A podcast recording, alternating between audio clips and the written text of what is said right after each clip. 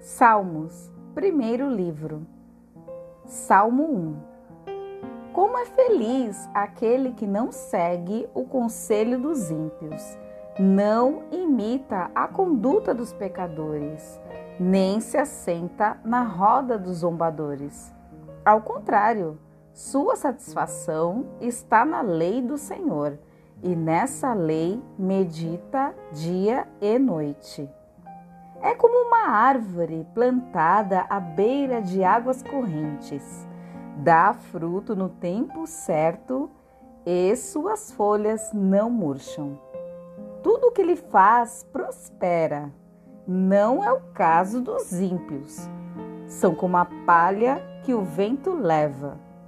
Por isso, os ímpios não resistirão no julgamento, nem os pecadores na comunidade dos justos.